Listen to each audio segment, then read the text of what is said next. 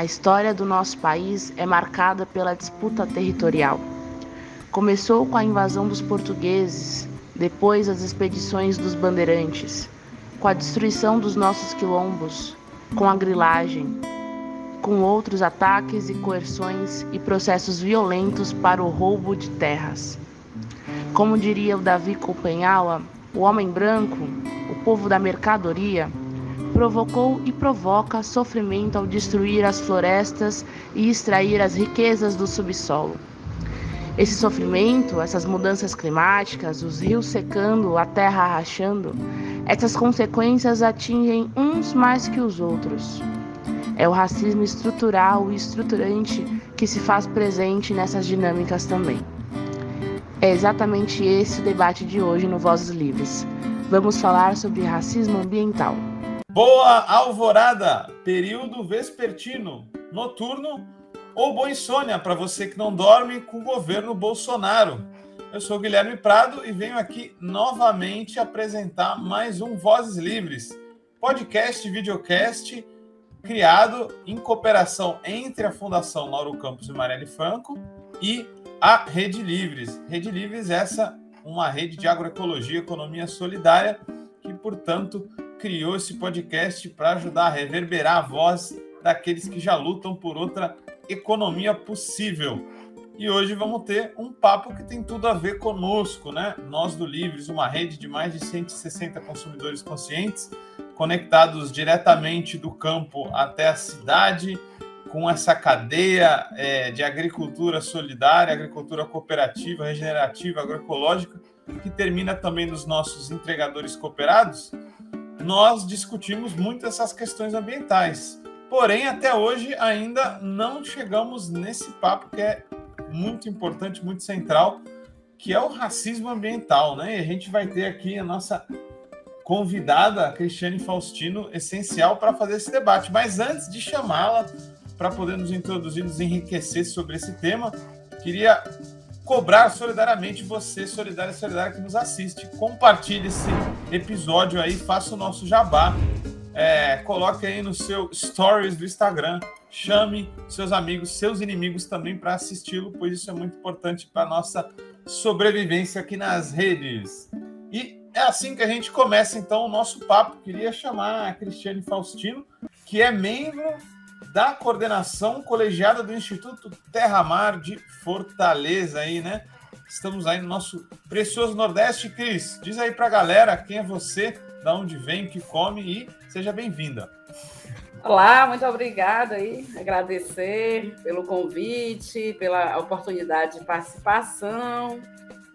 É, então, eu sou a Cris Faustino, sou, sou é, me considero uma militante feminista negra, de direitos humanos, ambientalista e participo aí de, dessa luta pelos, pelos direitos das populações afetadas pelos grandes projetos, pelos impactos e riscos ambientais. E espero poder colaborar aqui no, no debate. Muito bacana, Cris. Bom, a gente aqui aborda muito essas questões. Ah, Para a gente é, uma, é um tema central, a questão da agroecologia, a questão da economia solidária, e isso tudo tem a ver com uma questão de classe, né? Então, você traz esse debate muito importante sobre a questão do racismo ambiental. Queria que você trouxesse para a gente, abrisse um pouco dessa questão, né? A gente sabe que são os oprimidos, aquelas pessoas mais pobres, geralmente as que estão nos territórios mais vulneráveis à exploração aí predatória da natureza, são aqueles que recebem os maiores impactos. O que é o racismo ambiental? Afinal, num país que já é racista em vários sentidos, também é nessa questão ecológica? Diz para a gente um pouco desse conceito. Tá. Bom, o, o racismo ambiental é, a gente entende como uma expressão do racismo estrutural, né? É um conceito importante porque nos ajuda a pensar as questões ambientais, né? as grandes questões ambientais e, e a vida nos territórios à luz do racismo, do que é essa estrutura que também é, é determinante na fundação do Brasil, na fundação da democracia e da cidadania brasileiras, né? E na própria estruturação das classes sociais, né? O racismo como fundante da desigualdade, como é, como é, violência estruturada, também é um instrumento, foi e continua a ser um forte instrumento de produção das desigualdades, de desigualdades regionais, desigualdades territoriais, de desigualdades de gênero, né? Então, é, o racismo ambiental ele é mais uma expressão dessas das desigualdades, né? E ele, é importante a gente pautar também porque no meu entendimento, pelo menos, é uma forma de é, é, pensar a questão ambiental é, a partir do antirracismo, né? Com uhum. Perspectivas antirracistas, né? E fortalecer também para que o debate racial possa estar, possa ter visibilidade, né? É, nas denúncias das violências sofridas nos territórios, na organização popular das comunidades povos e territórios afetados pela, pela degradação ambiental. Então, ele tem uma importância é, política, tem uma importância por nos ajudar a construir uma, uma, uma justiça da narrativa sobre a realidade dos povos e a questão ambiental. É, ele nasce, né, o, conceito surge nos Estados Unidos, lá com os movimentos negros por direitos civis, os movimentos populares, sobretudo, com forte presença. Já nos anos 60, já, Cris? Isso ou mais para frente? Como é? Já nos anos 60, naquela estourada do movimento pelos direitos civis? É, final dos anos 70, anos 80, né? Durante os anos 80 também, quando é, os movimentos negros nos Estados Unidos perceberam que é, os lixos tóxicos, né, os empreendimentos degradadores estavam, não por coincidência, muito mais presente nos territórios habitados pelas populações é, negras, né? E aí, aprofundando esse debate, esses movimentos também perceberam a importância de tensionar o movimento ambientalista, né? que também é, sempre foi composto majoritariamente, o movimento ambientalista tradicional, né? reconhecido é, sempre foi é, composto e incidido por, por brancos, né? E, e, se estabelece no mundo muito fortemente a partir é, da mensagem dos brancos e que invisibilizava fortemente a realidade efetiva das populações e povos negros, povos de cor, que é, estão, estiveram ou estão bastante envolvidos nessa construção. Né? Tem autores, por exemplo, que trazem a questão ambiental como um problema, né? trazem a, a informações sobre como essa questão ambiental como problema, elas nascem nas colônias, elas nascem desde o sul, porque a colonização ela foi é, ela foi o que? Ela foi a apropriação dos territórios, o subjugo dos povos indígenas, a escravização dos, dos povos e populações negras da África, né? Do continente africano, e também é, a exploração dos ecossistemas da biodiversidade, junto com a apropriação privada do território, da terra, se a gente for ver os ciclos econômicos, eles são uma, uma uma incidência, né? eles são uma grande intervenção, intervenção na história dos ecossistemas e da biodiversidade e das populações desde o sul, né? Então é, tem, tem essa, essa, essa visão, né? essa, essa concepção de trazer o racismo para a cena pública, contextualizando com a história, né? com a história das populações, com a história da organização nos territórios, no caso do Brasil, por exemplo, a gente vai ter aí é, imensos territórios que formados por um campesinato negro, pelos povos indígenas que, é, que, que resistiram ao genocídio, né? Atualmente a gente tem as comunidades quilombolas, a gente tem as comunidades pesqueiras, a gente tem as comunidades rurais camponesas, e esse processo de ocupação do território ele é marcado fortemente né, por essa história de escravização e por essa história de exclusão, de subordinação das populações no pós-abolição, né?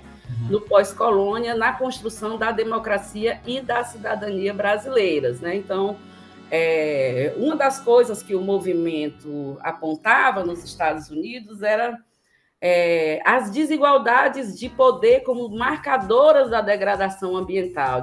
Você não pode dizer que todo mundo destrói igualmente o planeta, que todo mundo sofre de forma igual os impactos, né? essas, os impactos e a degradação. Ela está, ela está visceralmente atravessada por relações de poderes. E uma das coisas que marca essas relações de poderes é o racismo, né? Muito fortemente o racismo. E que são esses poderes? Poderes de decidir sobre os territórios, a quem pertence, a quem não pertence. Poderes de decidir sobre a formação do Estado, poderes de decidir sobre o que é o desenvolvimento, poderes de decidir sobre o que é o impacto ambiental, sobre o que são os danos ambientais, poderes de decidir as formas de gerenciamento de lidar com isso, o poder de ter os seus conhecimentos, os seus valores implantados nas instituições, o poder de ter representatividade nas instituições e nos processos decisórios. Então essa marca, essas marcas, elas elas estão fortemente nos conflitos ambientais no Brasil, na América Latina, na Ásia, na África, né? E esses poderes, eles são, embora nós tenhamos, por exemplo, no Brasil, diferentes comunidades e povos afetados, né? Povos indígenas, população negra, quilombola, a gente pode fazer uma lista imensa no campo e na cidade. Nós vamos ter aí que é, é, um, um, sujeito privilegiado, né? Que são os brancos e o que a gente chama de branquitude, os interesses eurocentrados, os interesses brancos, os interesses capitalistas que, que são praticamente a mesma coisa, os grandes poderes econômicos. Né? Então, a gente tem aí, além dessa dominação econômica, tem uma dominação racial, tem uma dominação cultural, social, de, de vários aspectos. Daí é, a... é, desculpa te cortar um segundo, mas você passou por um tema muito importante, né? A gente está num país onde a disputa do território foi central né, para a construção do que hoje é o Brasil. Né? Então a gente teve a invasão né, dos portugueses, é, a gente teve, por exemplo, as expedições dos bandeirantes, que também foram fortemente baseadas na exploração de quem já estava aqui antes e dos próprios é, comunidades negras que estavam por aqui. Tudo isso é uma disputa do território, né? Como que você vê essa questão dessa disputa do território? Na formação da identidade desses povos, ou que já estavam aqui, ou que vieram por causa da escravidão, mas como que isso impactou e ainda impacta hoje, né? A, a construção dessa identidade desses povos aí, que são os povos do Sul, né? Em última, contra é, na disputa com os povos geral. do Norte. Né? De um modo geral, são os povos do Sul, né? Bom, é, é, a gente fala em termos de disputa, né? É, mas a gente tem é, exatamente essas desigualdades muito grandes, né? Pela força bélica, pela força expansionista, militarista e religiosa do colonizador, né? Então tem, tem, teve um conjunto de forças, né, que convergiu para uma dominação extraordinária sobre os territórios e os grupos. Então, o povo, os povos originários que, habitavam o Brasil, os povos negros trazidos para ser escravizados, não, não, não, não, foram, não foram proprietários de nada, não são proprietários de nada. É, no, no pós-abolição, inclusive, teve uma política de exclusão dos direitos e uma política de, de, de exclusão dessa população do, da cidadania, da democracia, né? E uma política de embranquecimento. Então, essas pessoas, elas não foram é, agregadas, né? Então, elas não estão agregadas no direito da, da cidadania, elas não estão agregadas no direito de, de propriedade, elas não estão agregadas como força de trabalho, né? Por incrível que pareça, você teve um, um país até então construído por essa força de trabalho que depois ficou entendido como incapaz, né?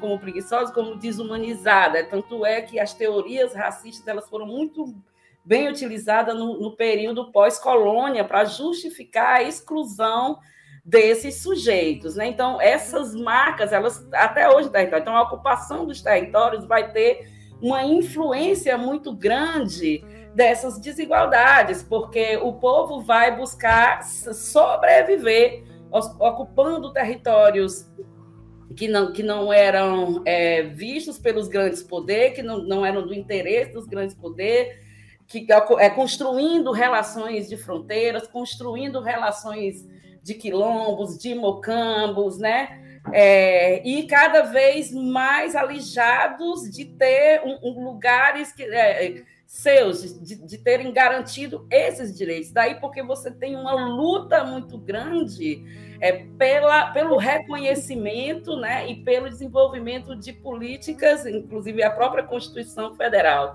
Ela é um reflexo das lutas populares para trazer à tona políticas que pudessem é, reconhecer os direitos e fazer é, políticas ambientais que, que desse conta dessa, dessa dinâmica e dessa garantia dos direitos dos alijados. Então, hoje essa disputa ela é muito muito violenta, tão violenta quanto com algum contextualizada com o tempo de altas tecnologias, né, com o tempo de comunicação, com o tempo do capital, né, ela, ela ganha forças extraordinárias e a gente tem as grandes corporações disputando os territórios dos recursos ambientais, né? É, o, o, o, tem um, um, um, pensador camaronês, né?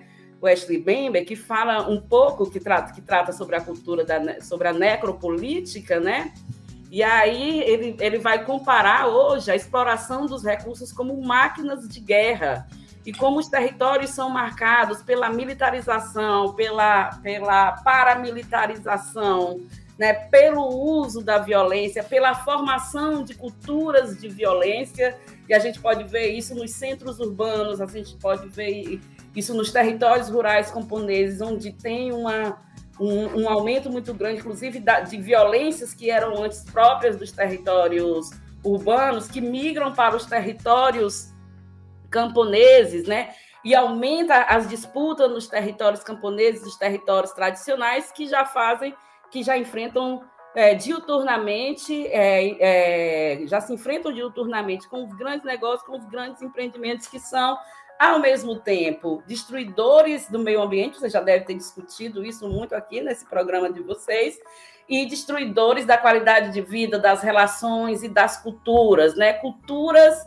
e territórios, nesse caso, estão muito articulados, estão, estão muito próximos. Os povos indígenas precisam de território para ser o que são. As comunidades quilombolas precisam de território para ser o que são. Sim. As comunidades pescadoras precisam de, de território para ser o que são. E não só o território, mas o território com os ecossistemas e a biodiversidade com qualidade.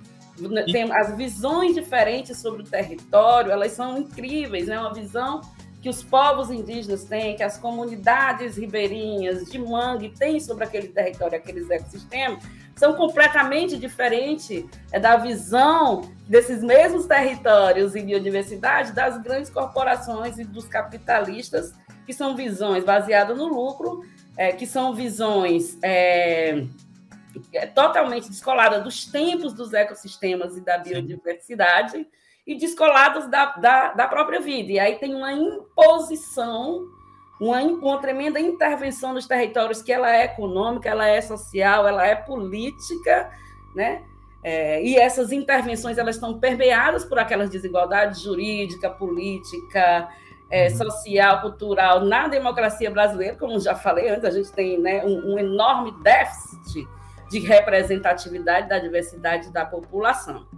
E aí os territórios, os chamados territórios de desenvolvimento, né, são territórios onde é, você vai ter a perda da terra, inclusive para moradia, a perda da terra para trabalho, você vai ter a perda, é, é, inclusive, do, do, do, é, paisagística, dos, dos ambientes, você vai ter a, a perda das possibilidades de exercício das culturas, das artes, do exercício, inclusive, do afeto, né? Então, e, e, atravessado com essas disputas, a gente tem um aumento exorbitante da violência. Inclusive, hoje a gente, a gente tem um presidente da República que, que é, nitidamente declara a, a armação dos ruralistas para lutar contra as populações que estão ali naqueles territórios ancestralmente e que têm uma luta, uma luta significativa e legítima é, para garantir os, os territórios, os modos de vida. E aí é importantíssimo também ter em conta que os, os modos de vida dessas populações, os modos de vida, suas relações com os ecossistemas, são profundamente importantes para a sociedade. São esses grupos que guardam os conhecimentos, são, né, são esses é, subhumanos, como diz o Krenak, né, que, que guarda o, o, conhecimento, que tem o apego à terra, que, que, que suas culturas são vinculadas, suas simbologias né? Sua vida material e imaterial está vinculada à terra. E essas populações são populações que estão inseridas no ideário branco, é, que são alijadas e que são submetidas frente aos privilégios brancos. Por isso é que é racista também, né? Por isso é que as injustiças ambientais, elas são elas não podem ser entendidas, do nosso ver, sem, sem o racismo, né? É o racismo, por exemplo, que, que impede com que também, né, que impede, com, que, que, impede que as falas dos povos indígenas sejam escutadas, né? A mineração, por exemplo, né, com, to, com todo o acúmulo de que os movimentos populares, movimentos indígenas, quilombolas, né, já denunciaram é, fartamente sobre os impactos ambientais, sobre os impactos sociais da mineração, continua sendo uma atividade reconhecida como promotora de desenvolvimento continua sendo é, uma, uma a, a, corporação Vale, por exemplo, ela influencia completamente, ela transforma e influencia completamente os territórios onde ela está, inclusive os novos desejos, né? as novas possibilidades de inserção no mundo do trabalho e os novos desejos da juventude. E, Cris, tem, é, infelizmente, nesse sentido, tem um, um digamos assim, uma continuidade, né? Com certeza a, o, o, governo Bolsonaro ele potencializa e radicaliza a violência no campo, mas teve avanços e recuos, mesmo ainda no, nos governos progressistas, né? A mega mineração, as atividades extrativistas foram uma constante em governos que, apesar de serem progressistas, ainda viam o extrativismo como modo de atingir o tal desenvolvimento, né? Então, esses saberes do Sul têm criticado cada vez mais a própria ideia de desenvolvimento, já postulando Isso. alternativas ao desenvolvimento. Né? Então a gente viu é, é, discussões muito bacanas aparecendo e ganhando o campo do Estado e da política, como o bem viver, é, e as suas mais múltiplas facetas, né? tem várias variantes dele, né? não uma coisa só. Isso dialoga muito com o que você tem falado, né? com o poder branco, né? o poder branco. E eu lembrei até do Aníbal Quijano, né? que é um um teórico, para quem não conhece, aí, peruano, que ele falava muito isso, né? Na colonialidade do poder e do saber, que, por exemplo, institui um Estado aí nacional que vai ter uma língua só, né? Aí vem os indígenas da Bolívia, do Equador, construíram um Estado plurinacional que não só reconhecem várias línguas, mas várias formas de vida. Enfim, estou trazendo tudo isso para a gente pensar nesse momento histórico que a gente vive aí, da questão é, do Bolsonaro de ter que vencê-los e também nos avanços e recursos que tiveram os governos progressistas, como pensar agora esse momento para avançar mais ainda, sem cair nos mesmos erros, de apelar para mais uma rodada de mais mega mineração, de Belo Monte, etc. Como que você vê esse novo momento onde a gente precisa derrotar o Bolsonaro, mas sem derrotar essas causas que a gente lutou no último período?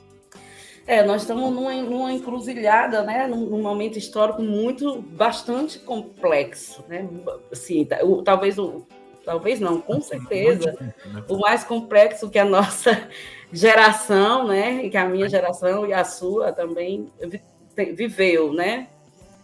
É, nós, nós vivemos um governo que é declaradamente racista, não esconde, né? Nós, nós tivemos esse processo que você está dizendo, né? É, as forças sociais nacionais e internacionais, o acúmulo da construção da teoria crítica produziu significativas incidências nos entendimentos, né? E nas políticas. Não quer dizer que, que, que, a gente construiu, é, construiu institucionalmente é, formas de, de derrubar as estruturas de desigualdade que nós estamos falando. Mas conseguimos, a partir de diferentes denúncias, linguagens e formas, né, incidir para que novos entendimentos, inclusive nos espaços institucionais de poder, como, por exemplo, os, os, os, o sistema ONU, os acordos internacionais que influenciaram a própria Constituição Federal de 1988. E aí nós tivemos os governos populares com essa contradição que você falou, que tomou mão né, dessa ideia da, do, do Sul é, com a rica biodiversidade, com, né, é, com, com, com, possibilidades de exploração e, e, levou a consequências grave esse, graves esse modelo, com esse discurso, com essa prática, que não é só um discurso, né? com essa prática de é, exploração, é, sobre exploração dos bens ambientais. E aí era como se fosse produzindo bem-estar social de um lado, mas retirando do outro, né? Porque quando você autoriza Belo Monte, quando você autoriza é, petroquímicas, complexos portuários é, de altíssimos impactos, né? não só autoriza, não estou falando de autorização, estou falando também de financiamento, de incentivos, né? Então você está reproduzindo esse modelo de colonialidade. Infelizmente foi assim, apesar de que a gente pode falar de muitos avanços na educação, no próprio reconhecimento das identidades diversas, né? das identidades culturais, da diversidade sexual, de, de orientação e identidade de gênero.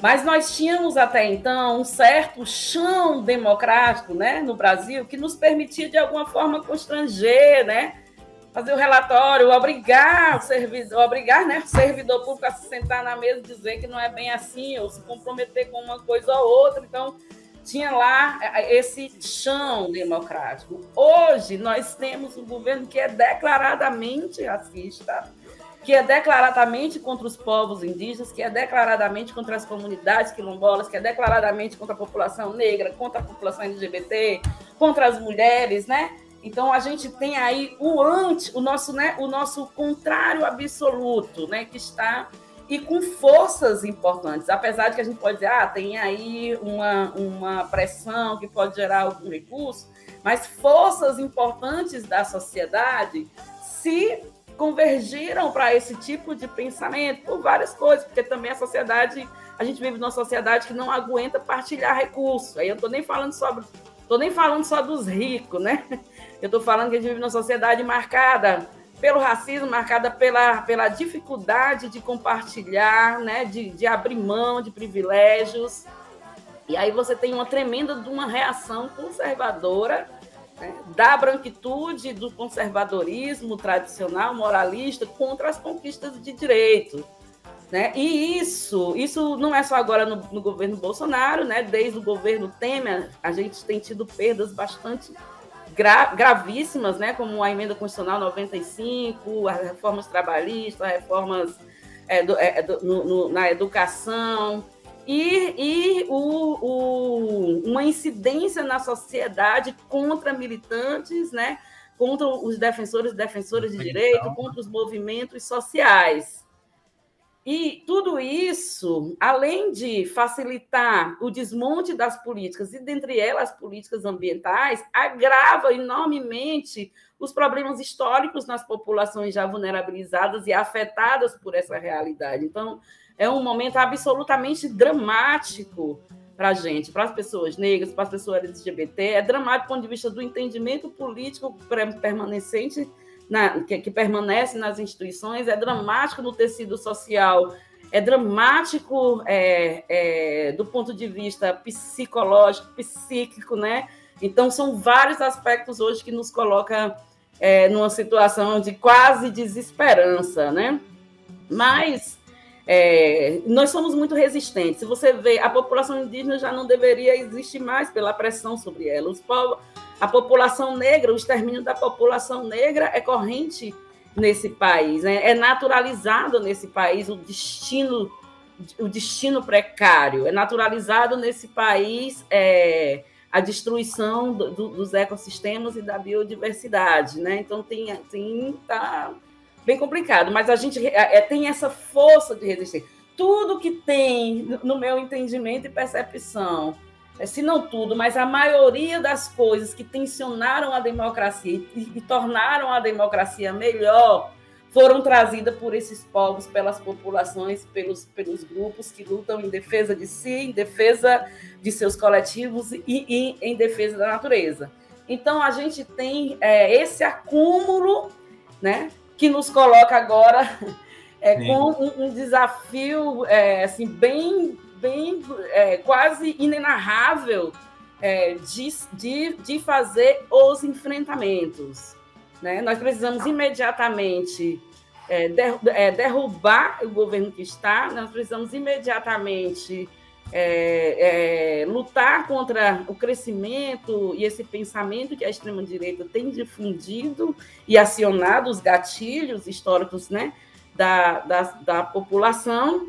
E temos que, no meu entendimento, aprender mais a, a dialogar com a sociedade como um todo. Né? Nós que somos dos movimentos críticos de esquerda, a gente é, é muito para si também, né? quando fala de algumas questões. A gente né? Tem, tem um, uma, uma, uma produção e uma politização que muitas vezes não consegue dialogar com o senso comum, com as pessoas. A gente tem, né? Eu, eu, eu, eu sempre digo que a transformação a gente não pode imaginar como esquerda, como progressista, ou seja lá em que lugar a gente quer colocar esse campo crítico, acho que em vários, né? é, essa, essa a transformação e a mudança não vem, não, não, não vem só da gente, apesar de que nós temos um papel fundamental. Nós precisamos que a população né, comum, que não tem acesso às informações que a gente tem, que não tem acesso às formações que nós tivemos, né, é se perceber nesse contexto. É, né, isso precisa acontecer, né? Isso precisa acontecer, precisa ter aí um, um, um start né, para isso acontecer. E nós temos que cobrar as instituições democráticas para atuarem na cessação desse, desse processo trevoso que, que, vem sendo, que vem sendo feito no país. Né? Precisa ter pedagogia, porque senão a gente vai ficar muito na pedagogia, somente na pedagogia do sofrimento. Ah, quando as pessoas estiverem é, morrendo, elas vão. Só elas, resistência, elas né? vão ter consciência. Não, quando elas estiverem morrendo, elas não estão morrendo. Na verdade, elas já estão, elas já estão morrendo. Então, preciso ter essa linha da formação popular, desse diálogo fraterno, que é uma coisa, às vezes, muito complicada, né? Mas. É, é, e, e, também uma convergência das forças das instituições democráticas. Nós precisamos constranger, né? O Bolsonaro ainda está no poder, não é um problema só dele, é um problema que não, não, eu não consigo encontrar justificativas, né? Para o Bolsonaro não ter ainda sofrido um processo de impeachment. Não, Sim, não, as né? razões já estão mais claras, os processos se empilham. E eu, eu tô contigo, Cris, não podemos esperar aí o, o calendário eleitoral para nos tirar o Bolsonaro. Temos que tirar ele imediatamente. E não tenho dúvida que a nossa tarefa é dupla também, né? Ela não é só tirar o Bolsonaro, mas seguir avançando no que a gente conquistou. Ah, eu vou até aí mencionar para a galera, para ouvir, procurar saber sobre a iniciativa Yasuni TTT, que foi uma moratória é, petrolífera, né, é, que aconteceu no Equador, o movimento indígena conquistou, e era uma moratória que falava, não vamos explorar petróleo aqui no parque, né, é, que é da Amazônia Equatoriana, e iria se postular uma, um ressarcimento pelos países desenvolvidos pela não exploração do petróleo. Veja só que política pública avançadíssima. E foi uma, uma política pública que resistiu um pouco, mas logo, foi debilitada pela relação do Equador com a China e etc.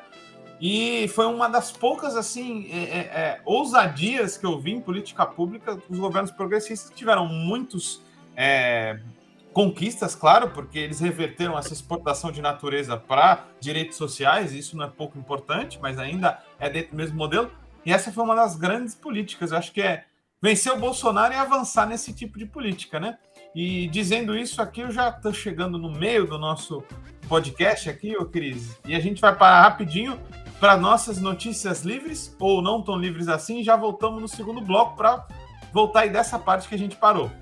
Notícias livres ou nem tão livres assim. Terras de indígenas isolados estão prestes a perder a proteção legal da FUNAI e a cair nas mãos de invasores. Dezembro e janeiro marcam o vencimento de portarias emitidas pela Fundação Nacional do Índio, a FUNAI, que garantem a proteção das terras indígenas nos estados do Amazonas, Roraima e Pará, habitadas por indígenas isolados. Atualmente, esses três territórios que somam 832 mil hectares, são considerados com restrição de uso. Trata-se de uma etapa inicial do processo de demarcação de terras indígenas, que veda a exploração de recursos naturais no local. De olho no vencimento das portarias, mineradoras, grileiros e outros grupos já cobiçam esses territórios. Um deles, inclusive, tem 94% da área com pedido de cadastro rural, que é o primeiro passo da grilagem e do desmatamento. Notícias livres ou nem tão livres assim. Estamos voltando aqui no nosso bloco 2 com a Cristiane da Terra Mar, que a gente está tendo um papo muito interessante paramos aí na questão Bolsonaro, como vencê-lo avançando a luta, né? Dos povos do Sul, desses que sofrem o racismo ambiental. E eu queria trazer um, um trecho. Você já falou um pouco disso na sua fala, ô, ô Cris, mas um texto seu, né? Que teve o título Algumas Notas sobre a Importância de Debater o Racismo Ambiental. Nele você afirma que a degradação ambiental não é igualmente distribuída. Você já passou um pouco por isso, mas você podia trazer para a gente, para tornar claro para quem está nos escutando, onde que. Uma, uma questão bem prática e objetiva de como e onde e qual o processo que mostra essa desigualdade dos impactos da degradação ambiental nos povos diferentes, mais diferentes que a gente tem? Sim, é, uma, uma coisa assim que eu sempre pergunto: vocês já viram alguma comunidade branca ser despejada de um território, né? É, já viram é, populações e pessoas brancas reclamando de que perderam casa, moradia, espaços de trabalho e tal, né? É realmente muito, muito, muito difícil, né? É, a, a, os grupos populares que enfrentam isso são é, principalmente, sobretudo, grande maioria, as populações negras, as populações indígenas, as populações não brancas de um modo geral e as populações que têm modos de vida que não são identificados com os modos de vida predominantes da, da, da branquitude, né?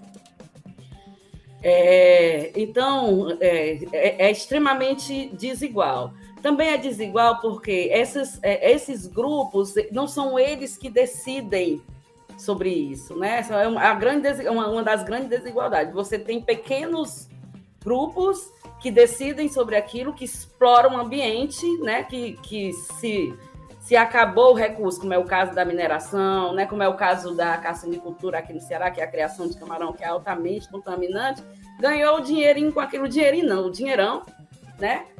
Foi embora e ficou no território as marcas disso ficaram as marcas. O que são essas marcas, né? São é, a contaminação ambiental, a salinização dos solos, a salinização das águas, a detonação dos solos, é, é, a, a, perda de espaço para o exercício das atividades tradicionais, pesca, agricultura, coletas, né, atividades extrativistas de um modo geral.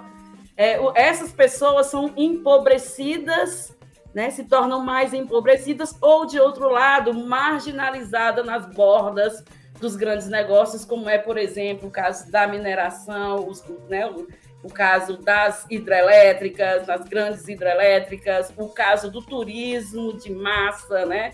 Você tem, você tem as populações que foram retiradas do território, que sobrevivem nas bordas, vamos dizer assim, daqueles grandes negócios que se tornam altamente dependentes desses, desses grandes negócios, né? A dependência geral, é, tanto dependente desses negócios, porque né, é, quem, é quem vai ter, é quem vai pagar o município, algum recurso para o município, né? É quem vai gerar aquele emprego precarizado, né? Que é maior durante as grandes obras que são extremamente danosas para as populações que são impactadas pelas grandes obras, que é predominantemente masculino, né?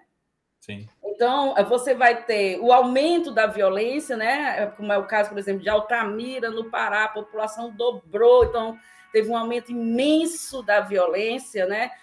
A gente experimenta aqui no estado do Ceará um aumento imenso das violências no, é, para os territórios dos grandes desenvolvimentos.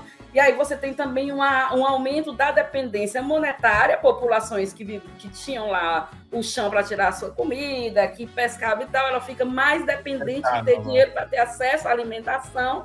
E hoje isso é muito grave, porque a fome, tá, a fome é uma realidade brutal hoje, né? E você tem um, um aumento da necessidade das políticas públicas, sociais, de segurança pública, é, de socioassistenciais, psicoassistenciais, né? A pressão sobre as comunidades, a pressão é, é, é, do desenvolvimento e o aumento da violência e os riscos de violência são fatores, a gente tem percebido cada vez mais, fatores importantíssimos para é, é, o adoecimento mental das pessoas e das lideranças comunitárias, né? E sobretudo das mulheres, porque as mulheres têm essa, é, né, pela formação é, desigual de gênero que localiza as mulheres no espaço doméstico, elas ainda assumem múltiplas, elas não, nós, né? Múltiplas responsabilidades no cuidado, na atenção à saúde, na atenção é, à, à, segurança pública, nos cuidados com os, os adolescentes e jovens, né? Essa tensão da violência sempre presente e, e o, o, crime como possibilidade nos, nos, territórios devastados, né? Então isso tem uma pressão é, psicológica muito grande sobre as comunidades dos territórios. E aí você tem é, problemas, é, o surgimento de problemas que antes não existia, falta de moradia, por exemplo. Quando o empreendimento ele vai tomando as terras e os territórios, ele vai reduzindo os espaços de moradia também das pessoas, né? Então, esses impactos, eles, eles não afetam de forma igual todo mundo, né? Eles afetam, e mesmo no, no, no, nos eventos climáticos é, catastróficos, né, que a gente pode dizer que né, tem uma afetação mais, mais ampla, você vai ter que quem vai estar mais prejudicado vai ser as populações vulnerabilizadas, vulnerabilizado pelas, pelas condições de moradia, pelas, né, por, por várias é, condições. É um dado alarmante, Cris, nesse sentido. Eu, eu ia até perguntar, mas você já chegou na questão climática, né? É uma manifestação, né, dos, é um resultado dos, dos usos predatórios dos ambientes, né? Então, os usos predatórios dos ambientes, eles, eles não se dão sem prejuízo de uma série de populações de território, que não existe território né? É, as populações elas são invisibilizadas, né? mas elas estão lá. Né? Elas estão lá. Não se pode dizer que o desastre de, de, de Mariana e Brumadinho foi igual para todo mundo. Não foi, não, não, não é igual para todo mundo. Quem morreu foram as, é, quem morreu e foi altamente teve toda a sua vida prejudicada foram os pescadores ribeirinhos. A maioria dessas populações, elas não são brancas, elas são de origem é, camponesa, de origem indígena, de origem negra. Então, são populações é, não brancas. No nosso país, a, a, esses impactos eles vão afetar principalmente estas populações. Não quer dizer que, que pessoas brancas não sejam afetadas, né? Quer dizer que, eles são, que a, a afetação ela é extremamente desigual. E é por isso que existe o racismo. Estou dizendo isso porque às vezes as pessoas dizem, ah, mas tem uma pessoa, uma comunidade lá no sei onde que é branca foi prejudicada. Ok, então é, é, é muito diferente em termos né, é, de escala.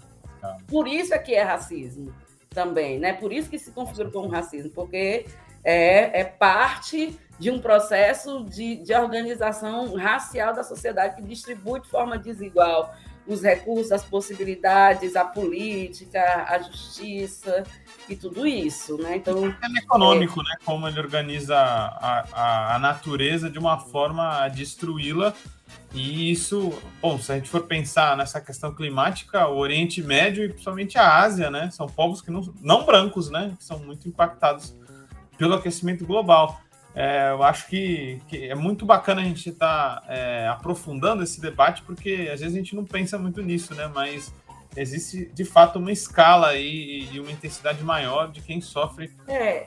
o fim do mundo, em última. É, e além disso, o processo que gera é, é, essas condições climáticas, ele é um processo que é extremamente violento no seu miúdo cotidiano no território, né? Uhum as, as indústrias emissoras elas têm impactos fortes nos territórios. Então, quando a gente está discutindo a questão climática, né, eu sempre digo, gente, não, não, não é possível, não é razoável para a gente discutir a questão climática é, é, a partir apenas de uma macro política, de uma macroeconomia, dos macros impactos, né?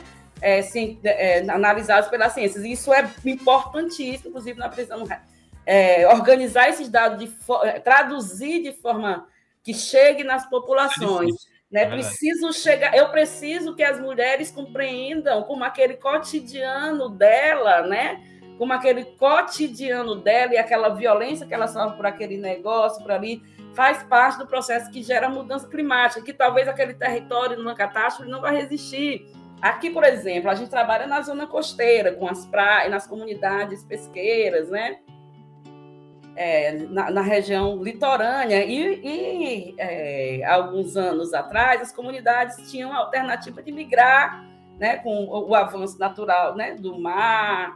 Tá? Então elas têm, elas sabem os caminhos, sabiam os caminhos dos ventos, né? Até quanto tempo que a duna vai cobrir aquele pedaço, então vamos ficar aqui tanto tempo, aí a duna vai cobrir, então sabe o tempo de mudar, agora vamos para cá, agora vamos para cá. Tem comunidades que já mudou três vezes, mas hoje elas não podem fazer isso porque hoje elas não têm território. Tem hoje elas, elas estão perdendo, inclusive, é, o, o, conhecimento sobre aquela dinâmica ecológica, né? Porque o, o ecossistema está completamente burilado pelas grandes empresas. Então, comunidades que, inclusive, é, estão com, com, com, dificuldade de compreender a sua a movimentação dos ventos, casas que antes demoravam, lugares que demoravam não sei quantos anos para ser cobertas, agora são cobertos logo, né? Então, tem aí. É, tem essas, essas, essas, esses detalhes, né, entre aspas, essas, essas condições do dia a dia e da produção das injustiças ambientais que, que geram as mudanças climáticas. Então, nós estamos falando de um modelo que é mundializado né, pela força das potências políticas e econômicas, mas que esse mundializado ele não pode se soltar do que é a vida cotidiana das populações que se enfrentam com esses negócios.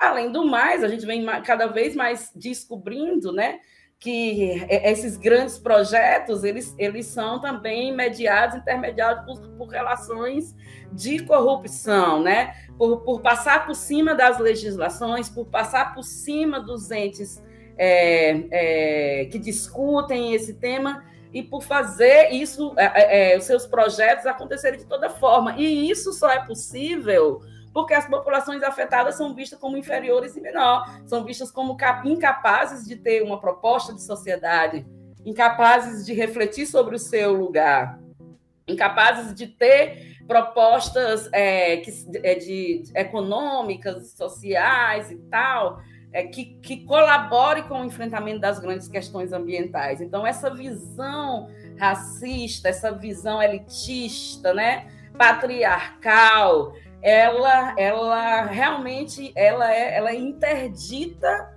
ela faz com que é, outras possibilidades, né, como, como isso que, que vocês tratam, né, agroecologia, economia solidária, elas, elas fluam, né, elas fluem, elas fluam e elas expandam como, como métodos. Do mesmo jeito, as experiências que, né, nas quais essas novas experiências se inspiram, que é as experiências indígenas, as experiências quilombolas, as experiências da população negra e as próprias experiências de solidariedade nos territórios periféricos é, das cidades, né? É, não são não são considerados, não são apontados. Ah, vamos aqui ver como é que o pessoal está sobrevivendo aqui. Ah, isso é. aqui, vamos pensar como a gente pensa isso em termos de escala, de política pública, né? Enfim, e essas são as alternativas sistêmicas que a gente tem para hoje, né? A gente fica, não, mas qual é a saída? A saída é praticar em maior escala o que já está sendo praticado pelos territórios, né? Os quilombolas, por exemplo, para mim é, é, é, um tipo de economia solidária que mostrou, por exemplo, que um povo sitiado conseguiu produzir comer situações, inclusive, muito piores que as de hoje e conseguiu resistir por dezenas de anos. Eu acho fantástica essa, essa experiência e ela tem que ser reverberada como uma resistência produtiva, né? A gente estuda de uma forma distante, né, nos livros de história, mas ela tem que ser é, revivenciada dessa perspectiva. E aí eu queria te perguntar, já estamos indo para os finalmente aqui, Cris, como é que é o trabalho da Terra Mar? Conta para gente qual, qual é o, o trabalho socioambiental que vocês fazem, a sua história aí com o Instituto, como é que funciona aí? Fala para a gente um pouco. A gente trabalha com as comunidades tradicionais da, da zona costeira, né? que, é, que, que conta com povos é, indígenas, é, comunidades quilombolas, é, pescadoras e pescadores artesanais. Então, essa, essa, essas pessoas, essa gente toda que, tá, que habita o litoral e que enfrenta conflitos ambientais, diferentes conflitos ambientais e pressão sobre sua terra.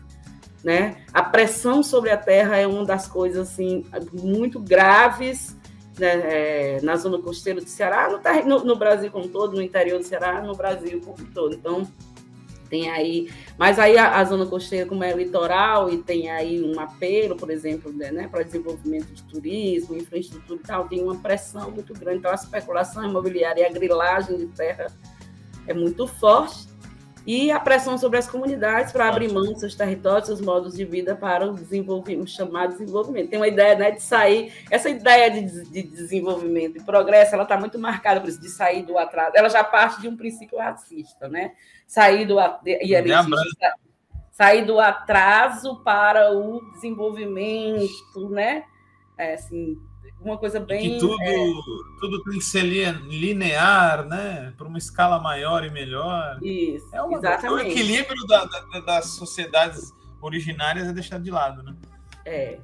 Então a gente é, atua, atua em, em, é, em, duas frentes. Essa, essa basicamente, né? Tem muita, é muita coisa, mas basicamente duas frentes. Uma é, é essa frente de defesa e proteção do território, né? Da terra do, e dos ecossistemas e da biodiversidade. Então, são conflitos, contextos de conflitos, agora agravados, como eu estava te falando, pela a, é, a, a, violência, o empobrecimento, a pandemia, né? E a outra frente é a frente da afirmação, né? Que, que são o desenvolvimento de experiência, o apoio e a construção de experiências que possam é, disputar esse território e essa lógica, né? Como é o turismo comunitário, como são as tecnologias é, sociais, como é o, o, os quintais produtivos, a culinária, é, essa, essa parte da, da afirmação, né? Elas, elas são conect, precisam estar conectadas, porque também a gente precisa pensar também, né? É, do jeito que a gente pergunta desenvolvimento para quem e para quem, a gente se pergunta também Proteção é, é, defesa e proteção dos territórios e ecossistemas para quem e para quem, né? É, o, o, que nós, né? E, e, e, como essas práticas e essa proteção, ela, ela pode ser ao mesmo tempo um objetivo e uma forma de, de enfrentamento. É muito desigual, é, é, é muito desigual, é muito desafiante é, é uma correria, não tem descanso, quando não é uma coisa é outra, né? Mas a, a, é, nós somos assim, é né? Tem isso dentro da gente, né? A gente, vamos, a gente bota para roda, bota para rodar o que tem dentro da gente, o que tem na construção coletiva que a gente entende do que é, é, é do que são os direitos, do que são é, os temas ambientais, os riscos e o que é a solidariedade e o bem comum. É então, nós não somos muito bem vistas em alguns. nós não, não somos bem vistas por algumas tendências, né? Mas somos muito, muito bem queridas por outras tendências e nós uhum. é, somos felizes por esse lugar que a gente ocupa com todas as dificuldades que a gente enfrenta. Nosso, nosso trabalho e nossa equipe de trabalho é realmente bastante é bastante comprometida e engajada. Muito então, bacana é saber, gente... né?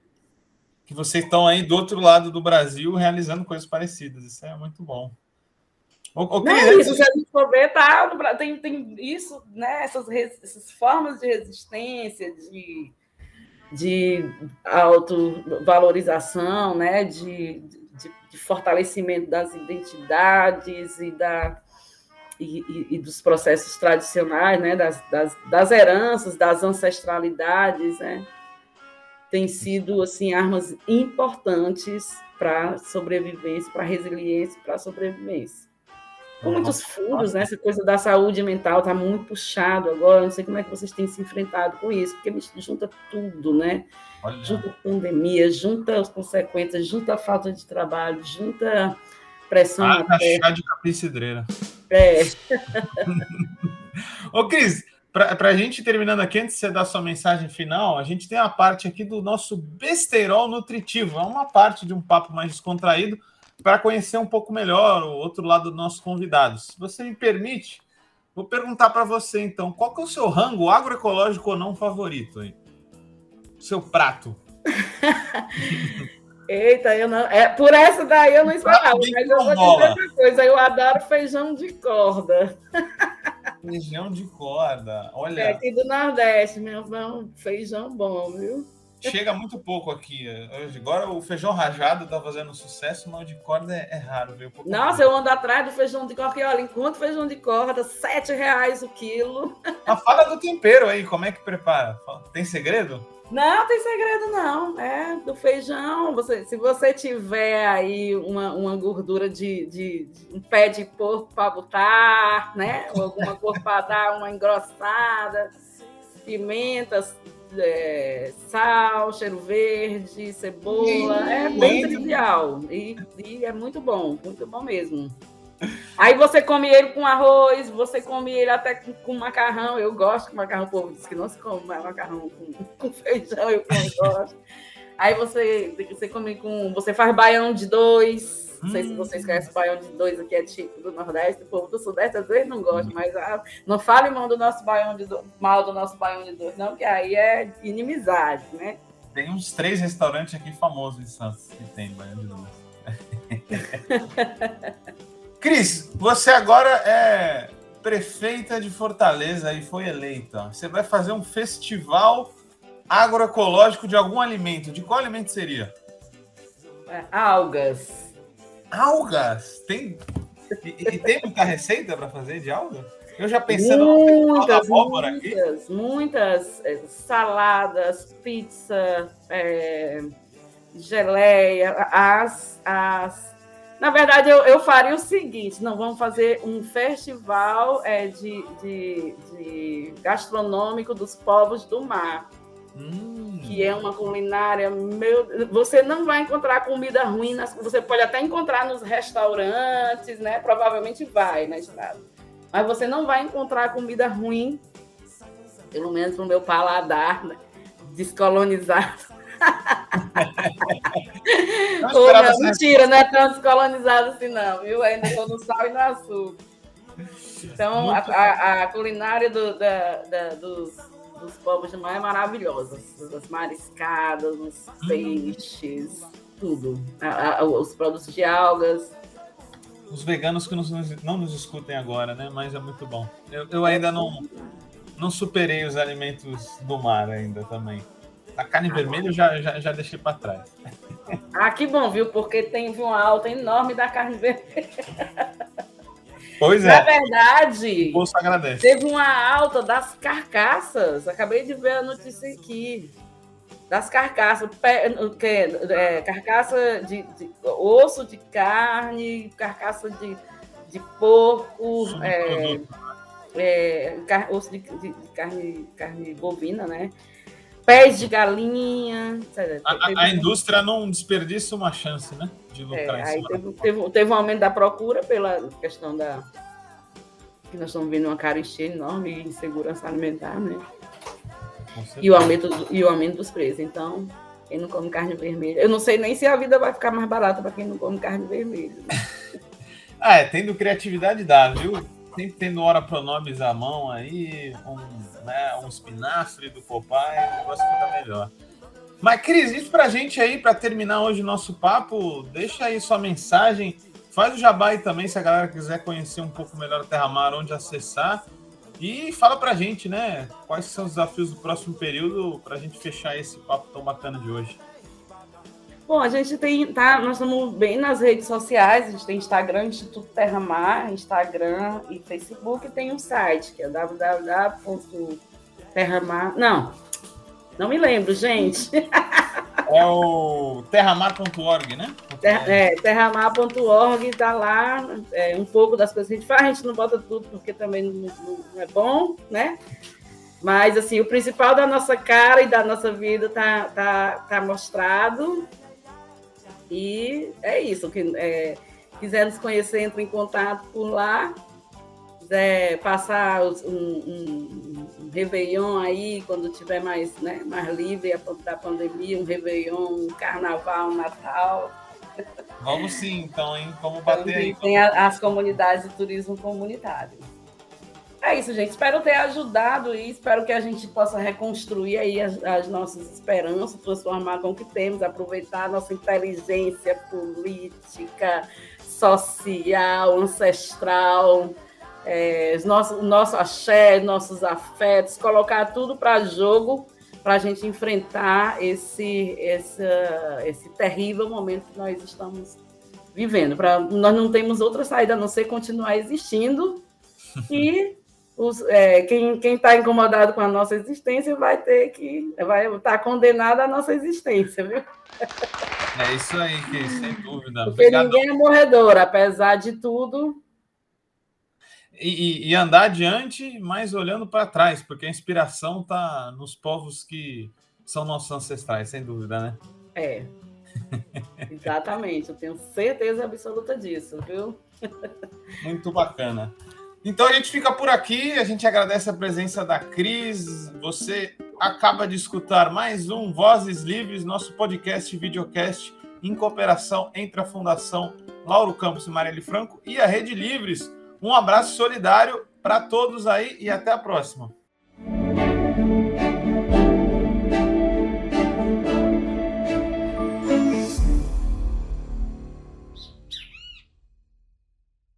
Este programa é uma realização da Rede Livres em parceria com a Fundação Lauro Campos e Marielle Franco, produzido de forma cooperativa pela equipe.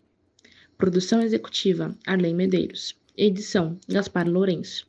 Técnico de videoconferência: Guilherme Bonfim. Apresentação e pesquisa: Guilherme Prado.